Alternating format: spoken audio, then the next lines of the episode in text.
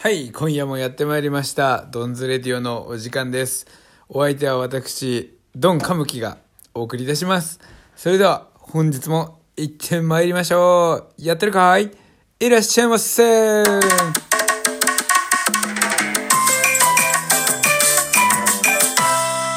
ついについについに YouTube を投稿することができました、えー僕がまたリスタートを切ったですね。この YouTube の内容というのは、えー茹で時間内で作る。茹で時間の12分で作るエビの頭トマトクリームパスタです、えーこれにね挑戦してみました。ので、えーぜひご覧ください。でねなんでこういうことをしようと思ったかっていうとあのパスタ動画前回もね夏の前に作りましたけど、えーその時にもねその動画が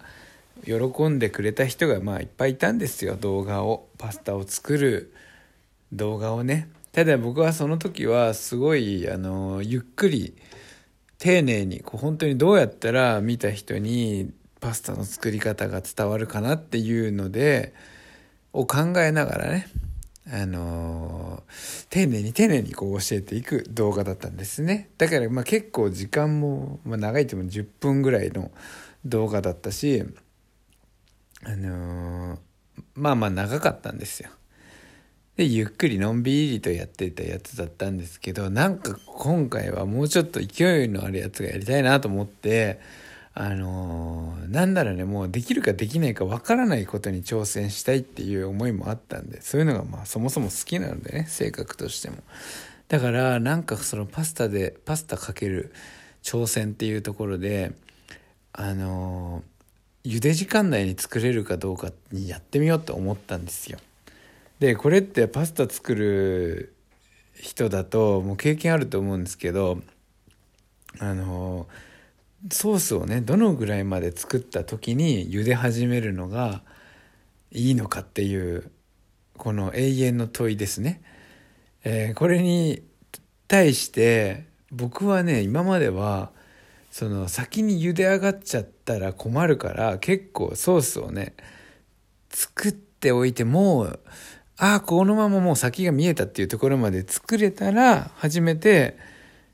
パスタをお湯に投入するっていうスタイルだったんですよ。だからこそあのー一つ一つのね工程をしっかりやりたかったっていうかしっかりやるやりたいタイプだったんですよね。でなんだけどあのーそれをね伝えるのってやっぱ難しくって一つ一つの工程を例えば、えー今回のエビの頭トマトクリームパスタだったらまずはニンニクをが入って玉ねぎが入ってエビの頭が入ってでその後にトマトソースがトマトソースっていうかトマト缶トマトピューレが入ってっていうまあ順番でこう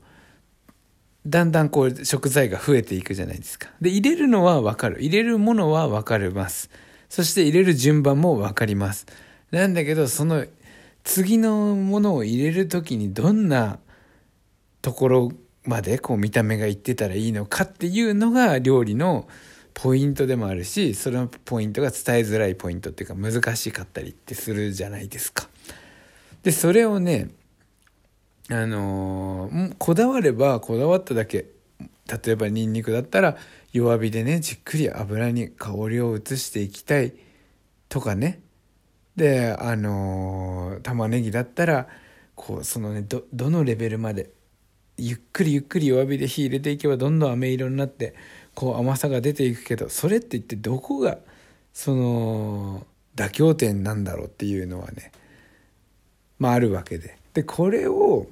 あのやっぱりねみんなね永遠の時間の中で生活しているわけではないので限られた時間の中で、えーいきなり作んなきゃいけないっていう時でも作れるっていう、えーものにして伝えようっていうのがこのね企画です。で今回使ったパスタが12分の茹で時間だったので、えー何も準備せずにパスタを入れたとこからスタートするんですけど、まあ、準備といえばね食材を出しておくことだけそれだけはもう出しておかなきゃったらもう絶対忘れちゃうんで出しておくことだけはするけどニンニクの皮も剥かない状態から、えー、スタートするんですねでもう限られた時間がもう決まっちゃってるんだからもうニンニクなんてそんな弱火でねゆっくりなんてやってられないんですよでやってられないんだけどどんどんどんどん進めていって最後あこれでもこんぐらい美味しく作れるんだっていう、まあ、自分の中でもまた新たな発見があったっていう感じですね。はいということでねこのドンズレディオのから YouTube に飛ぶには僕のこのラジオの説明欄にも貼れるのか。プロフィール欄にも貼れるのかな。まあそこで、えー、まあ、ボタンを探してみてください。YouTube に飛ぶボタンがあります。そして今あの久しぶりのこのねパスタ動画。しかもあのほとんどの喋りに、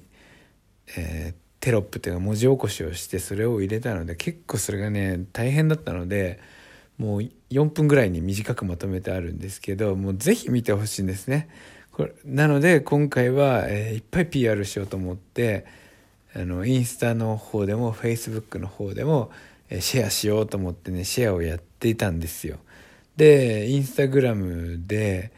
あの初めてねリールを最近使い始めたんですけどそのリールでもあの PR してみようと思ったらなんか早口とかにできるボタンがあってその早口でね、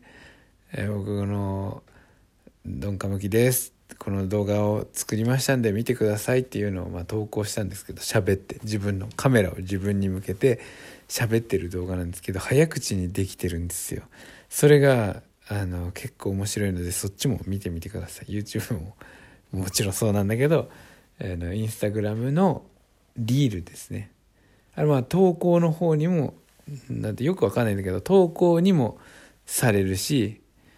えー、リールっていうプロフィールからなんかそのボタンがあってリールのところからもまあ見れると。まそんな感じになってます。で、その早送りにしてる時にもね、僕、いってらっしゃいませと、いらっしゃいませの、あの、最初の挨拶と最後の挨拶を、えー、してみようと思ったらね、なんか非常にそれがよくって、改めて、今までこう、ラジオと、そのラジオをね、YouTube に撮った時のね、まあ、要はラジオですよ。ラジオでしか、えー、やってるかいいらっしゃいませと「いってらっしゃいませ」っていうのは言ってなかったんだけどあの今回、まあ、これを機にね